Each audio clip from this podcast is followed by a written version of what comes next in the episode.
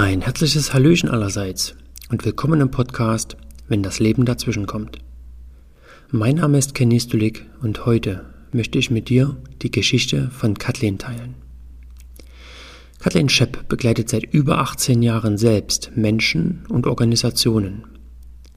Dabei unterstützt sie nicht nur Teams in der wirtschaftlichen Entwicklung und des Klimaschutzes, sondern hilft ebenso Menschen dabei, ihre individuellen Stärken zu entdecken und mutige Lösungen zu entwickeln. Heute bekommst du einen sehr persönlichen Einblick, wie Kathleen in einer Zeit, wo für sie alles stimmig war, ein harter Schicksalsschlag trifft und alles komplett auf den Kopf stellt. Von heute auf morgen fehlt ein wichtiger Mensch, der ihr den Himmel immer blau gemalt hat. Wie sie damit umgegangen ist und es heute schafft, selbst und bewusst den Himmel blau zu malen, wird die heutige Geschichte uns zeigen. Für dich als kleine Beobachtung. In dem heutigen Gespräch schwingt vielleicht nicht immer Leichtigkeit mit. Daher bleibe aufmerksam, was du beim Hören fühlst, wie es dir dabei geht, welche Gedanken du hast und was vielleicht auch deinen Zustand macht. Und behalte gerne im Hinterkopf, am Ende wird der Himmel doch wieder blau gemalt. Und jetzt viel Freude mit der Geschichte von Kathleen. Los geht's.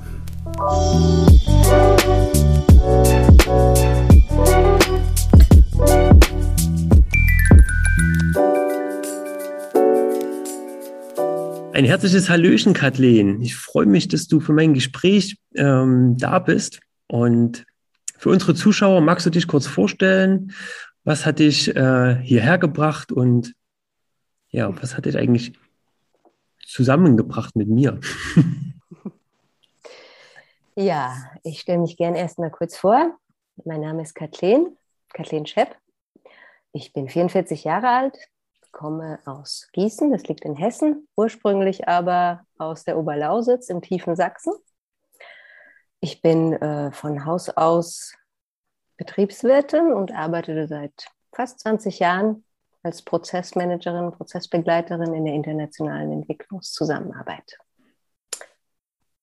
Was hat uns zusammengebracht? Das fällt für mich unter dieses Motto des Podcasts. Das Leben kam halt dazwischen. Ne? ja, nein, was uns zusammengebracht hat, ist äh, das Thema Coaching. Ähm, da interessiere ich mich schon länger für, seit einigen Jahren. Ich coach auch schon eine Weile. Ähm, ich habe eine Ausbildung dazu gemacht und jetzt im letzten Jahr, in diesem Jahr, eine Masterclass. Und da habe ich dich kennengelernt. Und da ging es natürlich sehr oft um die Fragestellung, was ist eigentlich, wenn das Leben dazwischen kommt? da ging es ja auch sehr um die eingemachten Themen, je nachdem, wie bereit man eben war, sich darauf einzulassen. Ne? Ja, und deswegen freue ich mich, über das Gespräch heute und auf deine Fragen. Was bedeutet denn für dich, wenn das Leben dazwischen kommt? Ist das alles negativ? Ist das positiv? Da bin ich jetzt mal neugierig. Ja, weder noch, ne? das äh, kann ja in jede denkbare Richtung gehen. Und ähm, wenn man es mal ganz genau nimmt, ist es eigentlich das, was uns allen jeden Tag passiert. Wir machen einen Plan, wir haben eine Agenda oder vielleicht auch nicht. Und dann passiert halt Realität, dann kommt das richtige Leben. Und das passt ja eigentlich nach meiner Erfahrung in den seltensten Fällen zu dem, was wir uns vorgenommen haben. Also so ist es quasi im Kleinen für mich. Mhm kommt immer alles anders, als man denkt. Und ähm, ja, dann gibt es natürlich noch die großen Momente im Leben. Das können die schönen sein, die tiefgründigen, die emotionalen, auch die Schicksalsschläge. Oh, das ist eigentlich ein breites Spektrum, aber das ist äh, ja auch schön dran. Mhm. Und ich bin ja so ein Freund von Geschichten, auch ehrlichen Geschichten. Hast du denn eine, die du äh, gern teilen würdest wollen, wo du sagst, oh, da ist dir das Leben dazwischen gekommen und das hat dich schon so ein bisschen vielleicht angefasst, aus der Bahn geworfen oder vielleicht so freudig gestimmt? Also ich würde gerne mal rein, ob du ähm, für uns eine, eine Geschichte erzählen möchtest, die wir so ein bisschen verfolgen. Ja, Also ich könnte dir jetzt viele Geschichten erzählen, aber es äh, gibt eine Geschichte, die äh, ein ziemlicher Einschnitt in mein Leben war. Und ähm, der Zeitpunkt war auch interessant. Also es geht um Schicksalsschlag und ähm, der Zeitpunkt ist von daher interessant, weil ich eigentlich zum damaligen Zeitpunkt gerade auf so einem Level war, boah, so ist es super, so kann es bleiben. Ja, und dann kam das Leben dazwischen. Ähm, und ich habe auf sehr tragische Art und Weise sehr plötzlich meinen Papa verloren. Und was hat das dann mit dir gemacht in der Situation? Also du warst ja vorher relativ zufrieden in, in dem Setting, wo du dich befunden hast. Und als dann der ja. Schicksalsschlag kam, wie ging es ja. dir damit? Furchtbar. Also vielleicht äh, so ein bisschen Hintergründe dazu, warum ich auch den Zeitpunkt so interessant finde, auch im Nachhinein betrachtet. Wir waren damals gerade frisch verheiratet. Ich habe quasi meine berufliche Karriere gestartet. Wir haben mit der Familienplanung begonnen. Ja, es war quasi alles so in die in die Bahn gelenkt, die man sich halt so vorstellt, wenn man so Anfang 30 ist. Ne? Mhm. Und lief alles super. Quasi wie nach Drehbuch. Und äh, ich hatte ein äh, sehr, sehr enges Verhältnis zu meinem Papa. Mhm. Der hat für mich irgendwie auch immer ein bisschen auf so einem Sockel gestanden. Und das liegt vermutlich auch daran, ähm, dass meine Eltern haben sich getrennt, als ich dreieinhalb war und ich habe halt über meine Kindheit hinweg mein Papa sehr selten gesehen. Also wir waren auch räumlich weit auseinander. Und ähm, ja, habe ihn dann meist nur so drei, viermal im Jahr gesehen. Und das waren für mich einfach immer die schönsten Zeiten. Und mit Papa gab es halt nie Konflikte. Mit Papa war immer alles lustig. Mit Papa war immer alles schön. Und ähm, mein Vater hat mir sehr viel positive Lebensenergie vermittelt. Also er war einfach ein sehr humorvoller Mensch und ähm, hat das auch so versprüht und mich auch so ein bisschen so großgezogen. Ne? Das Leben ist schön und es gibt kein Problem, was wir nicht lösen können. Wir hatten so ein schönes Ritual. Wir haben jeden Sonntag telefoniert mhm. und ähm, es gab eigentlich kein Thema, keine Situation, kein sonntägliches Telefonat, wo wir am Ende nicht gemeinsam gelacht haben. Das ist aber schön. Also ich kann mich auch noch ganz genau an meinen allerersten Liebeskummer erinnern, so ungefähr mit zwölf. Dann habe ich meinen Papa besucht und dann hat er ja gemerkt, na, was ist denn mit dir los? Und dann habe ich ihm das halt erzählt. Das fand ich schon beeindruckend. Bei meiner Mama hätte ich das jetzt nicht unbedingt erzählt. Naja, und er hatte so eine gewisse Art, das so darzustellen, als ja, das gehört halt zum Leben dazu. Und am Ende haben wir halt drüber gelacht. Also er hat einfach mhm. den Dingen die Schwere genommen. Und ähm, als ich Anfang 30 war, ist jetzt zwölf Jahre her, da hat er sich unangekündigt sehr plötzlich von einem auf den anderen Tag das Leben genommen. Und das hat meine Grundfeste sehr erschüttert. Also das hat mir meine komplette Identität geraubt. Das wäre erstmal ein riesen Schockmoment, weil wie gesagt, ich habe sehr, sehr an ihm gehangen.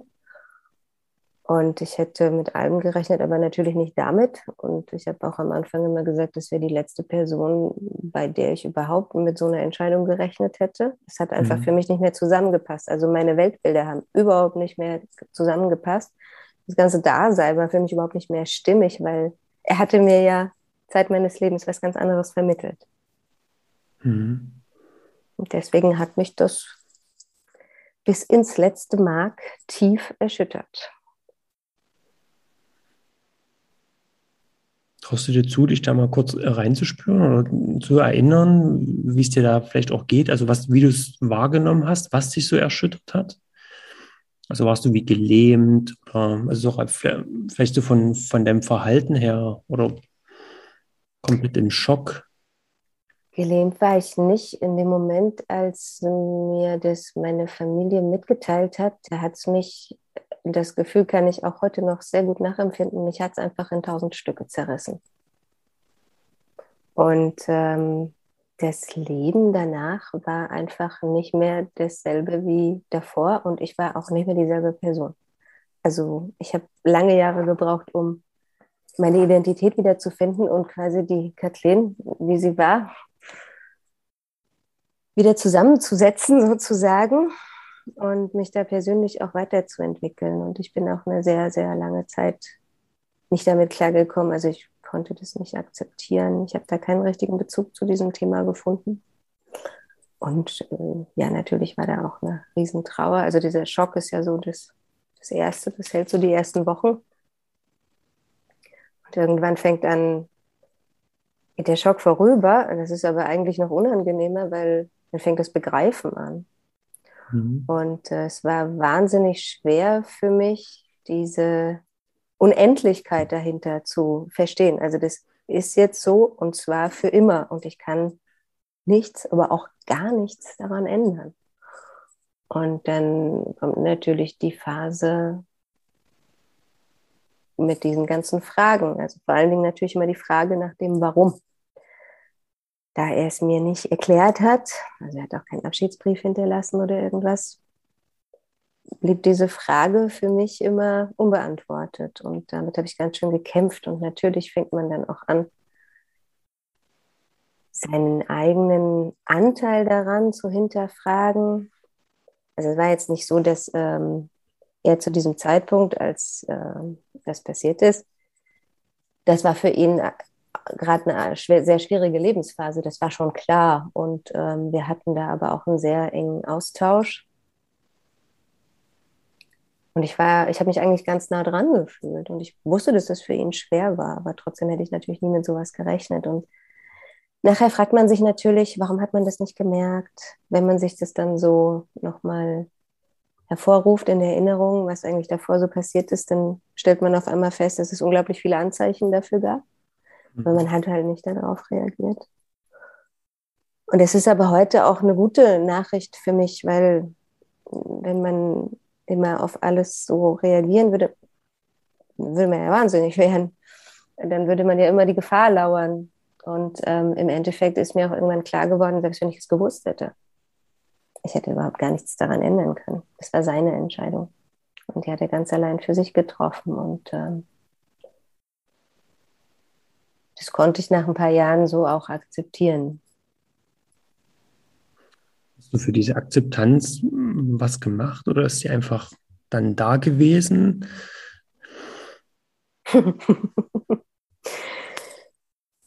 Nein, die ist ähm, natürlich nicht da gewesen. Das ist schon ähm, eine sehr intensive Arbeit mit sich selbst. Ne? Also für mich hat dieser ganze Verarbeitungsprozess sehr, sehr lange gedauert und das war auch was, was mich ganz am Anfang noch wahnsinnig äh, unter Schock gesetzt hat, weil wenn man sowas noch nie erlebt hat, also so ein Schicksalsschlag dieser Art, dann weiß man, es gibt mal schwierige Phasen im Leben, aber die gehen, das weiß man ja, hat man ja gelernt, hat man erfahren, die gehen vorüber. Und mhm. irgendwann scheint wieder die Sonne. Und ähm, dieses, das geht aber nie mehr vorüber. Und mir war auch von Anfang an klar, dieser Schmerz oder dieser Teil, der mir da fehlt, der wird auch nie mehr wiederkommen. Und ähm, da werde ich lernen müssen, mit klarzukommen. Und wie gesagt, ich konnte das eine lange Zeit nicht akzeptieren und habe dann auch für mich selbst und meinem Umfeld gegenüber relativ bald alle Schleusen dicht gemacht, sozusagen. Also ich habe mich sehr stark in mich selbst zurückgezogen und ähm, irgendwann auch das ganze, die ganze emotionale Auseinandersetzung damit weggedrückt, sagt man unter uns Coaches. Mhm. Das hatte aber auch gute Gründe, habe ich viel später gelernt, weil ähm, ich bin ein knappes Jahr später zum ersten Mal Mama geworden. Also ich war in der Schwangerschaft halt auch mitten in dieser Trauerhochphase. Mhm. Das war natürlich auch eine große Herausforderung, weil man fühlt sich völlig zerrissen zwischen äh, Freude ne, und entsteht was Neues, was man sich ja auch gewünscht hat und äh, diesem Verlust und diesem Schmerz. Ne? Ja. Und äh, in der Schwangerschaft habe ich dann irgendwann für mich die Entscheidung getroffen, mich jetzt auf das Neue und auf das, was jetzt kommt, zu konzentrieren und auf das Kind. Und weil ich natürlich auch nicht wollte, dass das Kind in so eine unglückliche Situation geboren wird. Naja, und dann, als es dann da war, also als mein Sohn dann da war, dann, ich wollte ja keine Trauerklos-Mama sein. Man gibt dann halt einfach ähm, sein Bestes. Und ähm, ich habe dann relativ bald gemerkt, dass ich es eigentlich genauso mache wie mein Papa. Ich versuche halt immer den Himmel blau zu malen und meinem Sohn auch, glaube ich, immer vermittelt, dass egal was passiert, es gibt immer eine Lösung und alles ist schön. Hm. Und das jetzt so auch rückblickend, dass die Schwangerschaft dir da in der Phase auch ein bisschen Halt gegeben hat? Vielleicht auch ein Stück Struktur? Definitiv. Also ich glaube, die hat mich in gewisser Weise damals auch gerettet. Also wir hatten vorher äh, Familienpläne, aber das war für mich natürlich überhaupt kein Thema mehr ähm, nach dem Tod von meinem Vater. Ich wollte da auch gar nichts mehr mit zu tun haben. Und ich bin dann eigentlich quasi aus Versehen schwanger geworden. Und damit habe ich dann erst recht erstmal gehadert. Und nach einer Weile habe ich es halt als Geschenk für mich angenommen. Und ich weiß nicht, was gewesen wäre, wenn das nicht eingetreten wäre, weil es hat mir schon sehr, sehr, sehr viel Halt gegeben. Aber darüber brauche ich mir auch keine Gedanken machen, weil so mhm. ist halt meine Geschichte gewesen. Und ich bin sehr, sehr dankbar dafür. Gibt es denn in der Zeit danach noch andere Dinge, die dir Halt gegeben haben, die bei diesem Prozess ein Stück unterstützt haben, begleitet?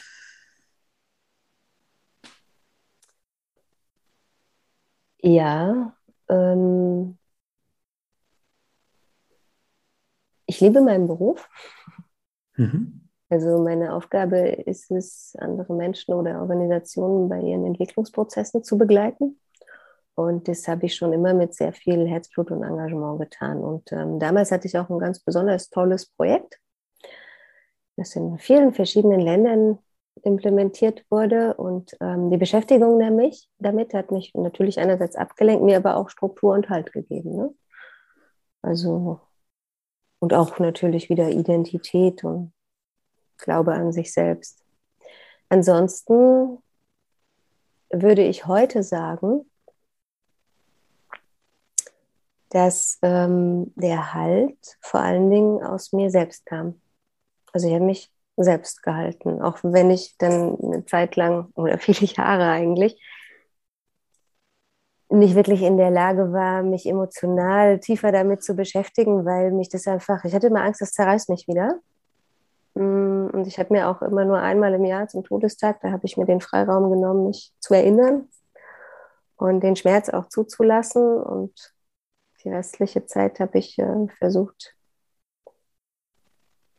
das zu bekämpfen sozusagen, was mich da so quält. Mhm. Und um da auf deine Frage nach der Akzeptanz zurückzukommen, also es vergingen dann so die Jahre, ne? Mhm. Und ähm, man lernt natürlich damit zu leben ne? und man klärt auch so ein paar Dinge für sich. Aber so richtig Akzeptanz oder das annehmen zu können, dass das passiert ist oder irgendwie am Ende sogar noch irgendwas Positives für mich daraus zu ziehen, das hat für mich sehr, sehr lange gedauert. Und ähm, das ist eigentlich erst vor ein paar Monaten passiert, als ich mich halt intensiver auf diese Coaching-Ausbildung und damit eben auch auf meinen eigenen inneren Prozess eingelassen habe. Und ähm, das war eigentlich nicht bewusst so beabsichtigt. Ich bin eigentlich nach wie vor so durch die Welt gelaufen. Ja, das ist mir passiert, aber ich komme klar. Ich bin selber stark genug. Und ich wollte auch niemanden mit diesen Emotionen und dem Schmerz dahinter belasten, weil ich auch auf die Erfahrung gemacht habe, dass einfach das Umfeld überfordert, auch wenn es deine Nächsten sind. Ne? Ähm, und deswegen habe ich das halt schön tief in meinem Inneren verschlossen. Am besten so, dass ich das auch selber gar nicht so bemerkt habe. Obwohl du ja unbewusst ja schon den Himmel blau gemalt hast. Ja, war meine Antwort darauf. Mhm. Ich hatte aber immer im Kopf, dass der Himmel nicht immer blau ist ne? und dass, es, ähm, dass einem sowas im Leben passieren kann. Und ich hatte auch immer sehr viel Angst davor, dass einem solche Schicksalsschläge häufiger im Leben passieren. Also das gibt es ja. Mhm. Und das hat mich sehr beschäftigt, also gerade auch im Zusammenhang mit dem eigenen Kind, weil das ist ja nochmal eine andere Hausnummer. Also ich konnte mir nie vorstellen, dass meinem Kind was passiert. Ich konnte mir nie vorstellen, dass ich damit klarkommen würde. Also dieser Prozess, dieser Trauerprozess und diesen Schmerz auszuhalten, das war ja unglaublich anstrengend. Da bringst du ja alles auf, was du irgendwie hast oder nicht hast.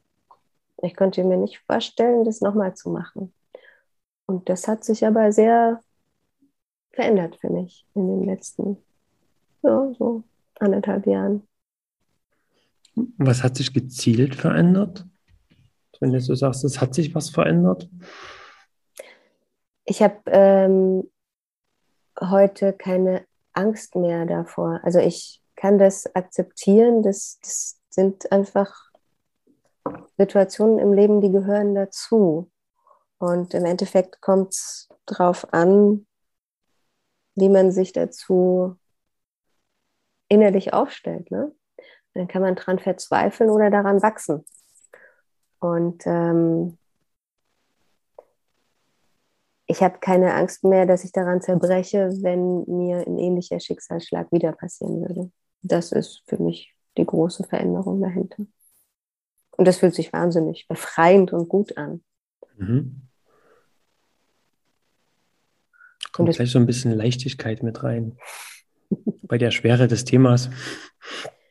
Ja, das ist ähm, interessant, dass du das sagst, weil das fühlt sich tatsächlich seit ein paar Monaten für mich viel leichter an. Und mhm. ähm, positive Auswirkungen davon sind auch, und darüber freue ich mich ganz besonders. Man kennt es ja von anderen Menschen oder von anderen liebgewonnenen Angehörigen, lieben Personen, die man verloren hat. Viele Menschen haben ja auch nach dem Tod noch einen emotionalen, positiven Bezug und treffen mhm. sich dann und tauschen schöne Erinnerungen aus. Und letztes Jahr, als meine Oma gestorben ist, ist auch bei uns so ein Ritual in der Familie, ähm, dass man einfach sich gerne an sie erinnert ne? und ähm, das einfach so austauschen kann. Das konnte ich nie. Ich konnte auch die schönen Erinnerungen nicht wirklich zulassen, weil der Verlust Schmerz zu groß war. In Bezug zu ist, deinem Vater. Genau. Mhm. Und das ist aber jetzt anders. Also der ist jetzt wieder irgendwie da für mich. Also wenn ich mit ihm reden möchte, dann mache ich das. Und wir sind immer viel zusammen Fahrrad gefahren. Und seit ein paar Monaten fahren wir sonntags zusammen Fahrrad, so gedanklich sozusagen. Und es mhm. ist einfach total schön, weil ähm, ich wieder dieses Gefühl dadurch habe, dass er für mich da ist. Ne? Halt anders mhm. oder von woanders. Aber halt in meinem Herzen. Ne? Und das habe ich eine lange Zeit auch nicht hingekriegt, weil ich das einfach nicht in dieser Ganzheit auch zulassen konnte. Und das macht es für mich leicht. Wie war denn das, als du das das erste Mal zulassen konntest und ihn mal mit auf deine Radrunde genommen hast? Irre. Ja, fast wie früher. Ne? Also das war unglaublich befreiend und leicht und schön und ja, auch diese ganze, ich war natürlich auch sehr wütend auf ihn, wobei ich damit meine Schwierigkeiten hatte, weil wir hatten eigentlich nie Konflikte und deswegen hatte ich gar nicht gelernt, auf ihn wütend zu sein oder mich mit ihm auseinanderzusetzen. Er war ja einfach weg, ich konnte das ja dann auch nicht mehr. Mhm. Das ist mir auch nicht ganz leicht gefallen, aber Natürlich war ich auch wütend aufs Leben. Ne? Also wie kann sich das Leben erdreisten, mir so einen Schicksalsschlag einzuhauen? Mhm. Warum ich? ähm, aber das ist alles weg. Und äh, mir ist natürlich auch klar, wie stark ich daran gewachsen bin. Ne? Und davon profitiere ich natürlich heute auch. Mhm. Also es gibt einem unglaublich viel Stabilität, wenn man durch sowas mal durch ist. Und man bekommt einen anderen, einen anderen Blick auf, was ist wirklich wichtig im Leben und ähm, kriegt einen anderen Bezug zu seiner eigenen Prioritätensetzung. Ne? Also man lässt sich nicht so leicht von kleineren alltäglichen Zwischenfällen aus der Bahn werfen, weil, also mir, mir, persönlich ging das so, aber ich beobachte das auch oft bei anderen, dass äh, gerade wenn, wenn es um Tod, Krankheit, Schmerz, Verlust geht, dass, dass der Moment ist für die Leute, wo sie mal eine andere Perspektive einnehmen und ähm, viele Dinge auch anders wertschätzen und auch eine Dankbarkeit da ist. Für das, was man hat. Mhm. Nicht unbedingt jetzt das, was man verloren hat, aber das, was man eben hat. Ne? Ja. Hat sich das bei dir groß verändert? Was meinst von, du mit mm, groß? So von deinen, das mal so Werten oder das, was dir wichtig ist im Leben? Oder hat es das einfach nochmal verschärft und intensiviert? Das ist eine sehr gute Frage. Also ich würde sagen, nicht grundsätzlich. Es hat es mir nur bewusster gemacht. Mhm. Aber im Prinzip sind mir heute noch dieselben Dinge wichtig, die mir auch früher wichtig waren. Lebst du die dir jetzt in einer anderen Konsequenz? Ich bin stets bemüht. du weißt ja, ab und zu kommt dann mal das Leben dazwischen. Ähm, Schnickschnack. Ja. Doch, schon. Also ich habe auf jeden Fall äh, ein Bewusstsein dafür. Ne? Und wenn ich meine Prioritäten und Werte mal außer Acht lasse oder nicht ganz so gut auf meine eigenen Bedürfnisse achte, dann habe ich das zumindest im Blick. Ich weiß, dass ich das gerade tue. Ich weiß aber auch, dass ich das korrigieren kann, wenn es notwendig ist. Und von daher, ja, konsequenter. Und natürlich auch Dinge das hat aber, glaube ich, nicht nur damit zu tun, da kommt ja die ganze Entwicklung, die man so durchläuft im Laufe seines Lebens dazu. Ich habe einfach total klar, was ich nicht möchte und was ich möchte. Also, und das macht es einem einfacher, Nein zu sagen und Prioritäten zu setzen. Mhm. Wenn wir jetzt mal mit dieser Klarheit in, ich sag mal, vor 10, 11, 12 Jahren gehen, wo das passiert ist, war dir dann auch so klar, was du dann vielleicht gebraucht oder gebraucht hättest, Ne? Vielleicht auch an, an Hilfe, Unterstützung oder was du jetzt auch nicht zugelassen hast? Ähm, nein, das war mir überhaupt nicht klar. Ich weiß noch, dass mich ein Gedanke die ersten Wochen immer sehr beschäftigt hat. Also es war dieses sofortige Begreifen, dass das eine Situation ist, da schaffe ich es entweder selber, mir zu helfen, oder mir hilft nichts. Mhm also das habe ich so von Anfang an gemerkt, dass das ist eine wahnsinnig große Herausforderung und Aufgabe für mich. Und das passiert in meinem Inneren oder gar nicht. Also ich habe auch damals keine therapeutische Unterstützung oder sowas in Betracht gezogen. Also wurde mir natürlich angeboten, aber habe ich kategorisch abgelehnt. Ich glaube, das hatte viel damit zu tun. Also ich meine, das hat natürlich auch grundsätzlich damit zu tun, wie ich gelernt habe, mit Dingen umzugehen und heranzugehen. Mhm. Aber es, ähm, also ich konnte mir einfach nicht vorstellen, was da helfen konnte. Es war für mich so dramatisch. Ich wusste, dass ich das nur in mir selber finde, was mir da hilft. Womit ich natürlich nicht sagen möchte, dass es nicht unglaublich hilfreich ist, wenn man Menschen an seiner Seite hat, ähm, die einem da beim Reflektieren und beim Verarbeiten helfen.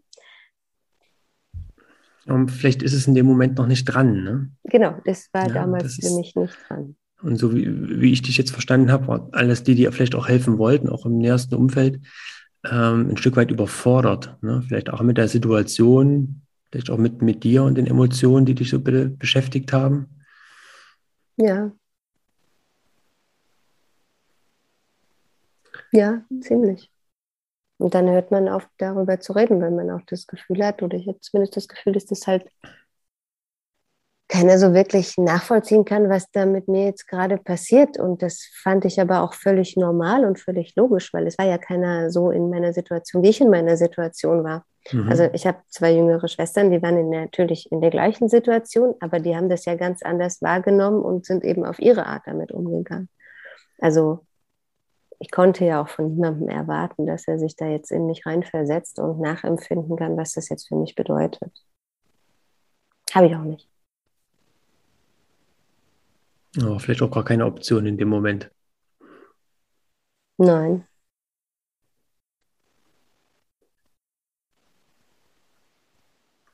Was ist denn so jetzt? Ich meine, es ist ja schon ein Prozess, ne? Wenn er so von der, von der Dauer.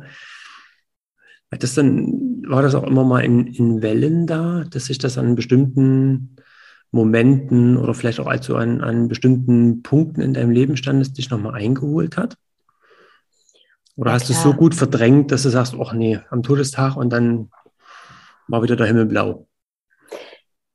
Also natürlich hat mich das immer ähm, irgendwie begleitet. Äh, also meine Erfahrung ist auch, wir können ja irgendwie die Dinge abspalten, verstecken, ignorieren, so viel wir wollen, ähm, aber sie begleiten einen doch, weil sie sind halt einfach ein Teil von dir. Und ähm, auch wenn du das nicht annimmst für dich, dass das eigentlich in deinem Alltag oder in bestimmten Situationen spürbar wird, ist es aber trotzdem so. Und natürlich, das hat mich ganz oft begleitet es hat mich auch sehr am Anfang begleitet, als ich halt Mama wurde und dann mein Sohn so aufwuchs. Und es war für mich natürlich wahnsinnig traurig, dass ähm, mein Papa und mein Sohn sich nicht kennenlernen konnten. Ne? Also schon allein das, das erinnert einen ja ständig daran. Ein ganz großes Problem äh, hatte ich später, also mein Vater lebt, ich habe ja gesagt, ich komme aus der Oberlausitz in Sachsen. Also war für mich immer die heile Welt auf diesem Globus. Aber als mein Papa halt nicht mehr da war, war halt auch diese heile Welt nicht mehr heil. Das war ja jetzt die schlimmste Welt. Mhm. Also habe ich gleichzeitig damit ja auch irgendwie so meine Heimat und meine Wurzeln und mein emotionales Paradies verloren. Und anfangs bin ich noch relativ häufig hingefahren. Und irgendwann, das war gar kein bewusster Prozess, nicht mehr. Und dann habe ich gemerkt, dass ich eine wahnsinnige Hürde aufbaut für mich, überhaupt auch nur in die Nähe zu kommen. Oder wenn ich dann die Sprache gehört habe, die eigentlich ja meine Muttersprache ist, boah, also das hat sich so richtig schön ausgewachsen. Da wurde die Hürde immer größer. Mhm. Konnte da nicht mehr hin. Das habe ich inzwischen auch gemacht. Keine Sorge. Sonst hätte ich dir eine Radtour durch die Lausitz angeboten. das können wir gerne machen. ja, Nein, also das ähm, ist natürlich, wie hast du gesagt, wellenförmig, wobei die Wellen nicht gleichmäßig sind. Das begegnet einem immer wieder. Und dann kann man halt ähm, versuchen, das zu ignorieren oder den Schmerz nicht zuzulassen. Oder aber man kann das als Teil von sich akzeptieren. Und ähm, ja, das tut weh und ja, das ist schlimm. Das ist in Ordnung. Hat es sich denn, als dann so eine Welle aufkam, ne, wo du okay, es hat dich jetzt ein bisschen wieder aufgewühlt, was, was hat denn das dann mit dir gemacht? Also hast du das negativ bewertet? Hast du es versucht, sofort wieder wegzudrücken? Gesagt, oh nee, ich will das jetzt nicht? Also, wie gesagt, es hatte sich für mich so ein Ritual etabliert an seinem Todestag. Da bin ich auch oft allein Fahrrad gefahren. Und da habe ich mir eingestanden, diesen Schmerz zuzulassen mhm. und zu weinen. Und ich habe jedes Jahr geweint. Ähm, in der Zeit dazwischen aber nicht. Wie ist es heute? Heute nehme ich das so, wie es kommt. Wenn ich mich erinnern möchte, dann erinnere ich mich. Wenn ich weinen möchte, dann weine ich. Wenn ich drüber lachen möchte, also jetzt nicht über den Tod, aber halt über die schönen Erinnerungen, dann mache ich auch das. Also der Schlüssel für mich war, vom Aushalten zum Halten zu kommen. Mhm. Warum habe ich mich nicht gerne erinnert? Weil ich, äh, glaube ich, immer Angst hatte, dass, es, dass ich eben diesen Moment nochmal erlebe, wo es mich so zerreißt. Und irgendwann ist aber für mich in diesem Coaching-Prozess ein Moment gekommen, wo ich gemerkt habe, ich kann das halten. Das kann da sein, dieser Schmerz. Und es zerreißt mich gar nicht, weil ich bin ja inzwischen auch wieder zwölf Jahre älter, habe Lebenserfahrung dazu gewonnen, habe mich intensiv mit mir selbst auseinandergesetzt und dadurch, dass, es, dass ich zulassen konnte, dass es da ist, wurde es auch leichter und einfacher. Also auch gar nicht, es gibt gar nicht mehr so viel Grund zu weinen. Weißt du, wie ich meine? Ja. Ich empfinde es manchmal sogar, also am Anfang, als ich das entdeckt habe, dass das geht, war das für mich eine wahnsinnig tolle Entdeckung. Und ich habe die als heilsam empfunden. Das Weinen? Nee, dieses, dieses, das Gefühl zulassen zu können. Und mit Sicherheit okay. habe ich da beim ersten Mal auch geweint. Ja. Mir gar nicht so aufgefallen. War so natürlich. Ja. Also einfach mit dieser Geschichte und dem Schmerz da sein zu können. Mhm. Das war die große Entdeckung für mich. Hast du in der Zeit trotzdem vielleicht in, in, Situationen, wo dir das Leben vielleicht trotzdem mal dazwischen gekommen ist, jetzt nicht in der Intensität, sondern vielleicht ein bisschen dezenter, ähm, Parallelen gezogen? Oder vielleicht, wo der Schmerz wieder aufkam, wo das vielleicht auch so diese Herzrissenheit wieder ein bisschen dich ängstlich gestimmt hat? Oder dich vielleicht mehr aus der Bahn geworfen hat, als es heute der Fall gewesen wäre?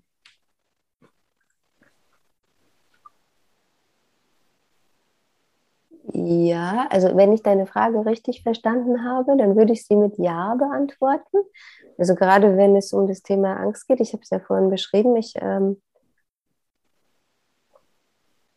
hatte oft oder eigentlich immer so eine subtile Angst, dass mir das wieder passiert und die habe ich auch schon sehr schön auf meinen Sohn projiziert. Also ohne ihm das natürlich zu sagen oder so, aber ich habe immer versucht, dass er das nicht merkt. Aber weißt ja, Kinder sind feinfühlig. Ja, verdammt clever. ja. Ähm, das waren so, also weil ich ja immer gedacht habe, ich komme nicht damit klar, wenn mir sowas wieder passiert.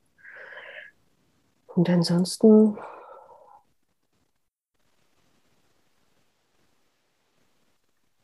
Ja, ich habe da noch ein schönes Beispiel.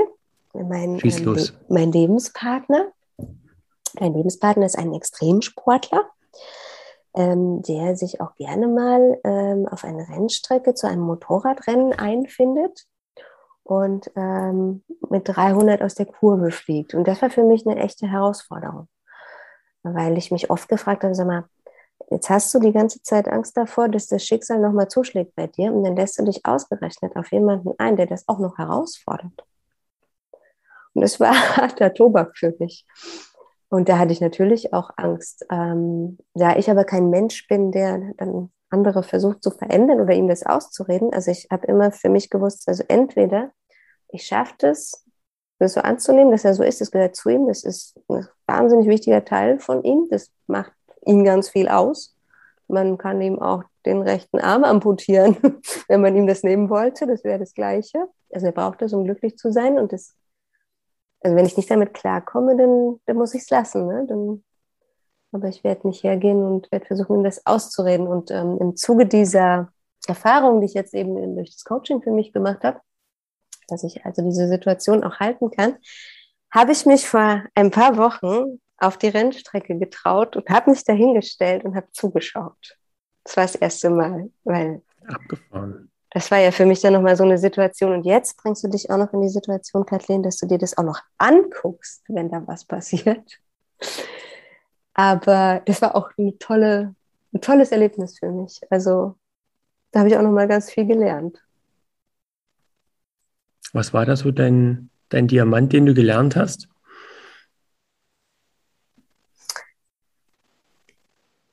Boah, es war echt so, in dieser Situation bleiben zu können. Es war auch noch ganz schön, weil es regnete fürchterlich am Morgen des äh, Rennstreckentrainings und er war so merkwürdig still und sage ich, was ist denn mit dir?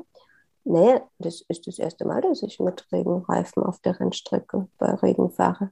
Und du ah, bist ja. noch dabei. Und das ist das erste Mal, wo ich zugucke. Okay. Mhm. Also ich meine, er ähm, geht sehr verantwortungsbewusst mit dieser ganzen Thematik um und ich weiß, dass er sehr genau weiß, was er tut, aber trotzdem ist das Risiko natürlich anders, als wenn ich auf der Couch sitze und mich durch verschiedene Fernsehsender seppe. Das ist ja völlig, liegt ja völlig auf der Hand. Ja, geringfügig. Und wer kann ja noch so gut wissen, was er tut? Es ist einfach ein extremes Risiko, was man da für sich eingeht. Aber ja, also das hat mich was gekostet, dazu zu schauen. Als es anfing, habe ich gedacht, oh Gott, ich muss wegrennen. da ich gedacht, nee, jetzt bleibst du mal, jetzt guckst du mal, was mit dir passiert. Und ähm, ich muss gestehen, das hat auch Spaß gemacht. Also, aber das war, ja, in der Situation bleiben können. Das war eine schöne Übung für mich. Mhm. Was hat dich dazu bewogen, das zu machen? Neugier. Mhm. Also einerseits Neugier auf das, was ihm sein liebstes Hobby ist. Ne? Mm. Und andererseits natürlich Neugier auf, wie reagiere ich denn jetzt darauf? Was macht das mit mir jetzt, wo ich ja diese Entdeckung für mich gemacht habe und mich weiterentwickelt habe? Wie fühlt sich das jetzt für mich an mit diesem, mit dem, was ich jetzt für mich so entwickelt und entdeckt habe? Mhm. Ja, einfach diese Neugier und dieser Wunsch, sich dem halt auch zu stellen. Was ja auch immer eine ordentliche Portion Mut erfordert. Ja, das war mutig von mir.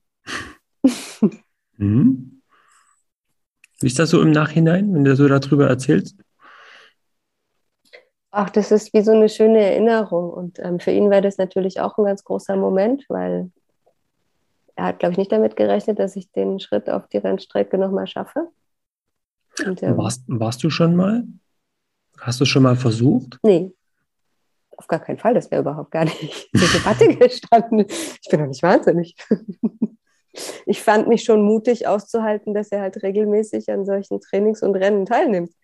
Und dann ist immer auszuhalten, ähm, dass er dann ein paar Tage weg ist und dass ich jeden Moment irgendeinen Anruf kriegen könnte. Das war für mich schon mutig genug. Angucken mhm. musste ich mir das nicht.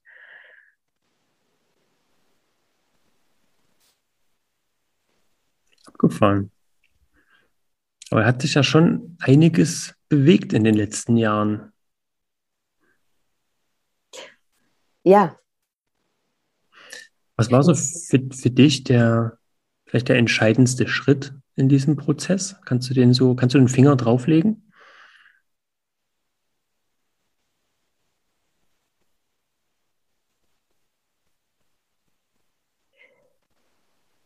Der entscheidendste Schritt war die Bereitschaft, also meine Bereitschaft, mich dem zu stellen, also auch diesen ganzen unangenehmen Seiten, den, dem Schmerz, den, den Fragen. Also ohne jetzt den Anspruch eben zu haben, so, oh, da ist ja wieder dieses Riesenproblem, ich mal mal den blauen Himmel drüber.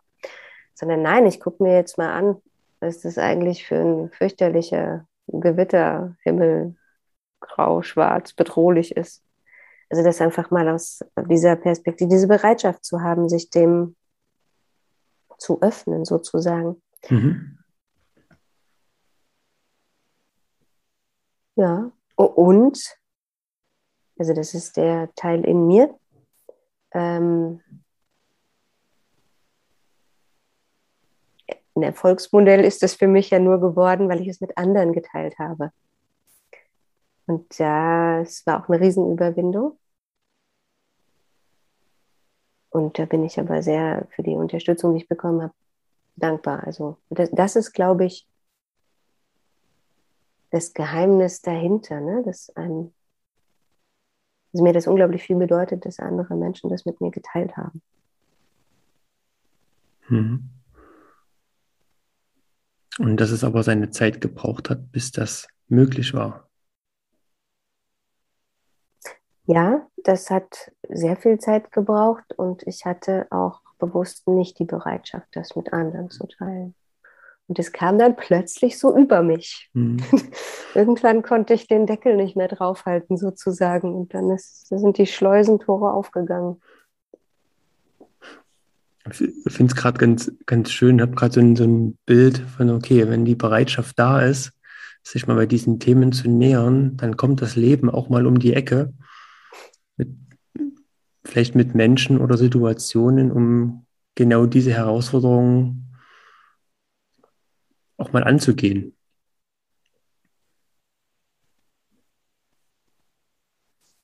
Ja, und in dem Zusammenhang fällt mir noch ein, dass dadurch, dass ich mich geöffnet habe mit meinem Thema und meinem Schmerz, war natürlich auch ein Teil der Resonanz, andere haben ähnliche Geschichten, weißt du? Mhm. Und sich dann darüber auszutauschen und also das, oh, ich bin ja gar nicht die Einzige, die ähm, so leidet unter so einem Schicksalsschlag oder gelitten hat oder wie auch immer, sondern bei anderen ist auch schon das Leben dazwischen gekommen. Ich meine, das war mir immer klar, aber ich habe das halt nie so intensiv miteinander getauscht, ne? also so viel Mitgefühl gegenseitig mhm. gehabt. Was auch eine schöne Gewissheit ist, ne? dass man manchmal mit seinem Schmerz nicht alleine ist. Auch wenn die Situation vielleicht eine andere ist.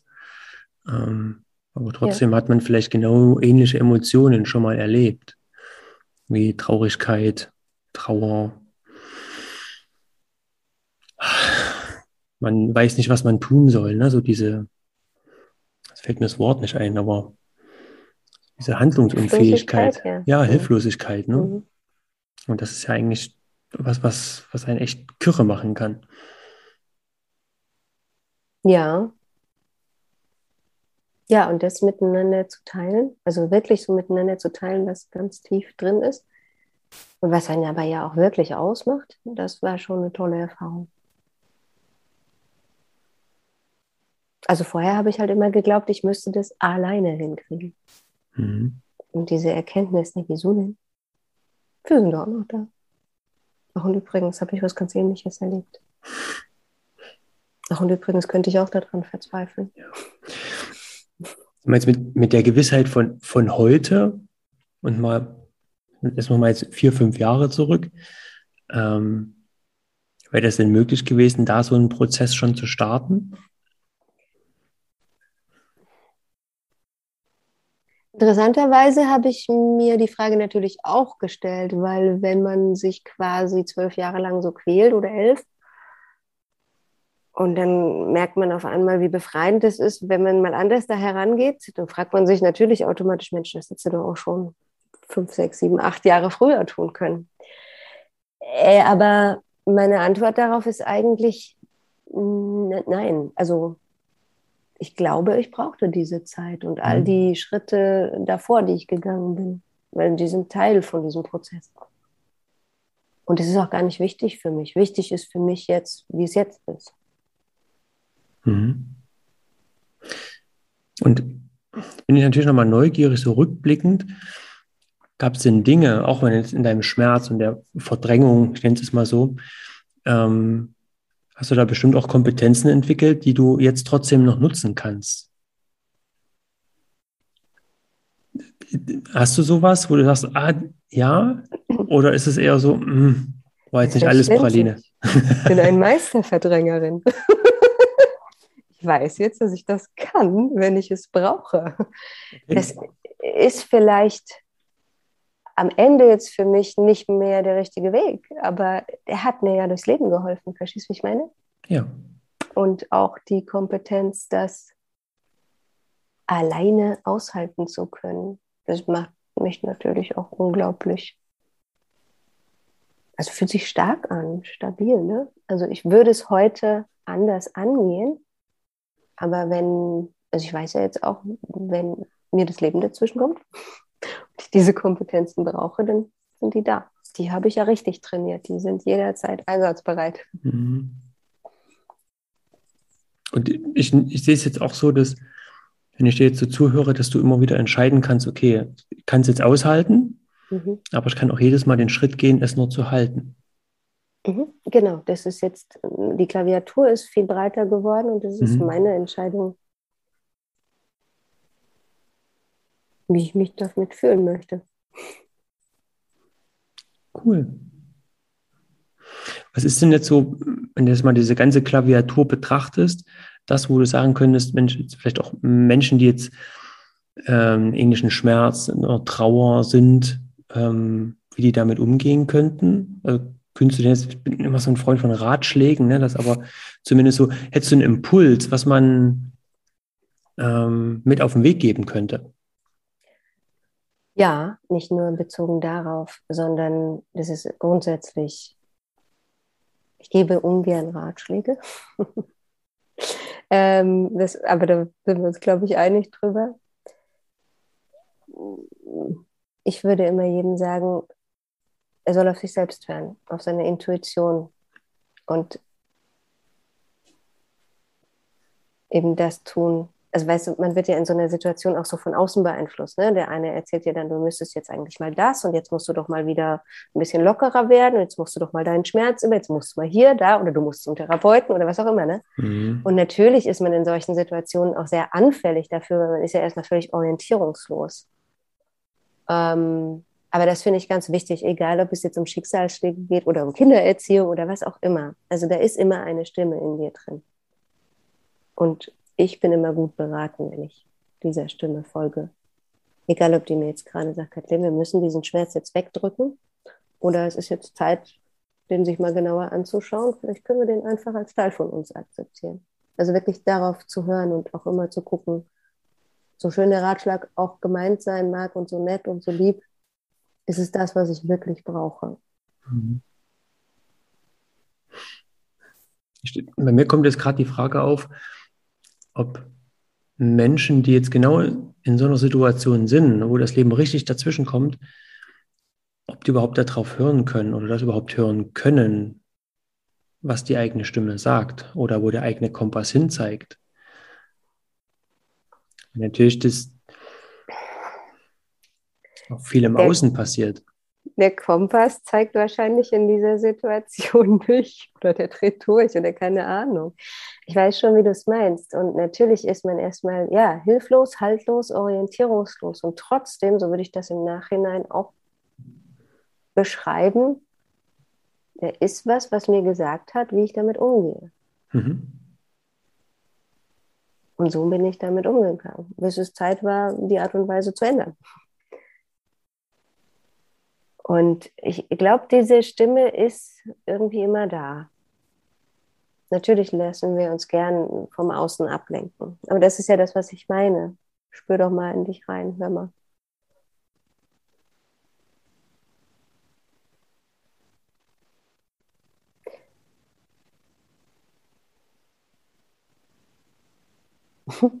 Ich muss gerade an meinen, ich habe einen ganz, ganz lieben Hausarzt, und ich muss mich immer wieder in, in die Situation erinnern. Ich ähm, war dann ein, zwei Tage, wahrscheinlich am nächsten Tag beim Hausarzt, weil ich war ja völlig unter Schock und völlig hinüber. Man hatte mir auch ziemlich viele Betäubungsmittel gegeben.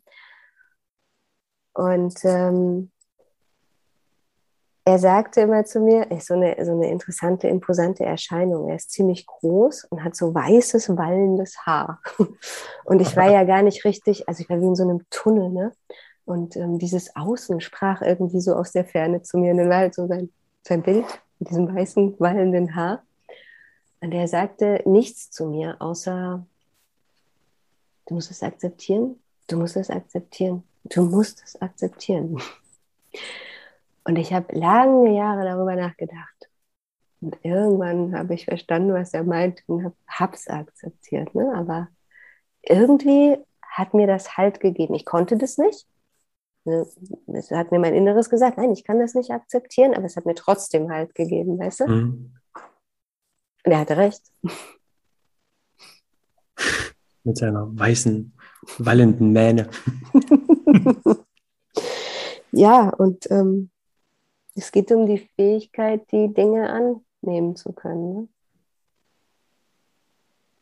Ja, und die Essenz ist dann vielleicht der Umgang mit den ganzen Themen. Ne, egal wie schwer uns das Leben gerade mal prüft oder um die Ecke geschossen kommt. Wir haben immer die Möglichkeit, äh, Möglichkeit, gut damit umzugehen. Oder vielleicht auch, wenn wir es gerade nicht machen, immer wieder entscheiden, dann vielleicht auch anders damit umzugehen.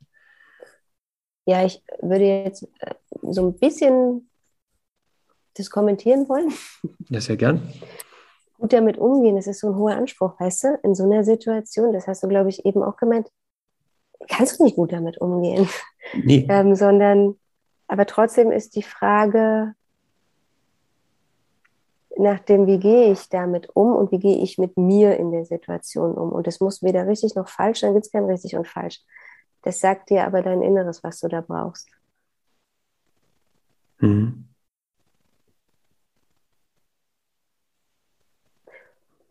Ja, und wir neigen ja schnell dazu, zu gucken, oh Gott, jetzt ist das passiert. Also auch im kleineren oder mit kleineren Herausforderungen im Leben wir müssen wir uns irgendwie verändern, eine Lösung finden, uns positiv dazu aufstellen.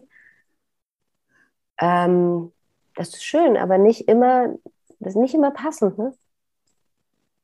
manchmal ist es einfach passender, das wirklich so in seiner vollen Breitseite annehmen zu können, wie es ist. Egal, ob man da jetzt sich positiv zu aufgestellt fühlt oder eine Lösung parat hat. Einfach da sein. Und vielleicht gibt es auch in dem Moment keine Lösung. Genau. Und man muss es einfach mal halten. Oder auch aushalten.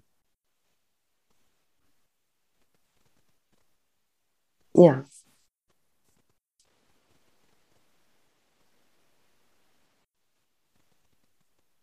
Ja. so ist das, ähm, wenn das Leben dazwischen kommt, jedenfalls in meiner Geschichte. Und da ein dickes, fettes Danke, dass du so offen und ja auch eindrücklich ähm, deine Geschichte für uns erzählt hast. Und ähm, ich wünsche dir auf alle Fälle jeden Sonntag eine geile Radtour mit deinem Vati. Grüße ihn mal. Das mache ich. Und ähm, vielleicht ergibt sich ja mal eine gemeinsame äh, Radeltour in der Oberlausitz. Das wäre echt eine tolle Option. Da komme ich bestimmt drauf zurück. Kathleen, das machen wir. Vielen Dank. Vielen Dank. Dir Und auch, ähm, ja. hab einen blauen Himmel heute noch.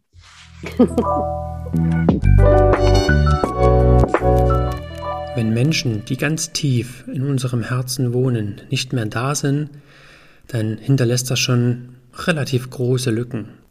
Und Kathleen hat sich viele Jahre lang nur einen Tag im Jahr erlaubt, Erinnerungen überhaupt zuzulassen. Auch wenn sie die Erinnerungen nicht zugelassen hat, hat sie unbewusst diese wunderbaren Fähigkeiten, die ihr Papa bei ihr gemacht hat, selbst genutzt und übernommen. Dabei ist mir schon bewusst, dass das auch ein, Werkzeug von ihr war, bestimmte Gedanken und Emotionen nicht zuzulassen. Vielleicht auch ihr Umfeld zu suggerieren, na, mir geht's gut. Und vielleicht das eine oder andere erstmal so ein bisschen unterm Teppich zu lassen. Das ist für den Moment auch alles in Ordnung und sie konnte es ja trotzdem zu ihrem Vorteil nutzen und hat dadurch vielleicht auch die Fähigkeiten und Kompetenzen, die sie in ihrem Job braucht, dadurch noch verstärkt. Und jetzt hat sie bereits mehrere wichtige Schritte gemacht und kann mittlerweile mit ihrem Papa jeden Sonntag wieder gemeinsam Rad fahren. Er ist immer dabei. Daher, was hältst du davon, wenn du jetzt direkt nach dem Podcast innehältst und ein paar schöne Erinnerungen aus deinem Herzen holst? Auch wenn es dich im ersten Moment traurig machen könnte, aber diese Erinnerungen und wahrscheinlich auch schöne Erinnerungen, die werden bleiben, auch wenn der Mensch, an den du da jetzt denkst, vielleicht nicht mehr da ist oder schon lange nicht mehr da ist. Es kann auch sein, dass dir Tränen kommen. Lass es zu, probier es gar nicht wegzudrücken. Diese Tränen kommen von Herzen und zeigt auch, dass dir der Mensch, der heute nicht mehr bei dir sein kann, immer noch da ist und auch immer da sein wird. Und jetzt lasst uns für alle Menschen in unserem Herzen, egal ob greifbar oder nicht, den Himmel blau malen und denen ein Lächeln aus tiefstem Herzen schenken. Ich sage danke für alles und bis zum nächsten Mal. Euer Ken.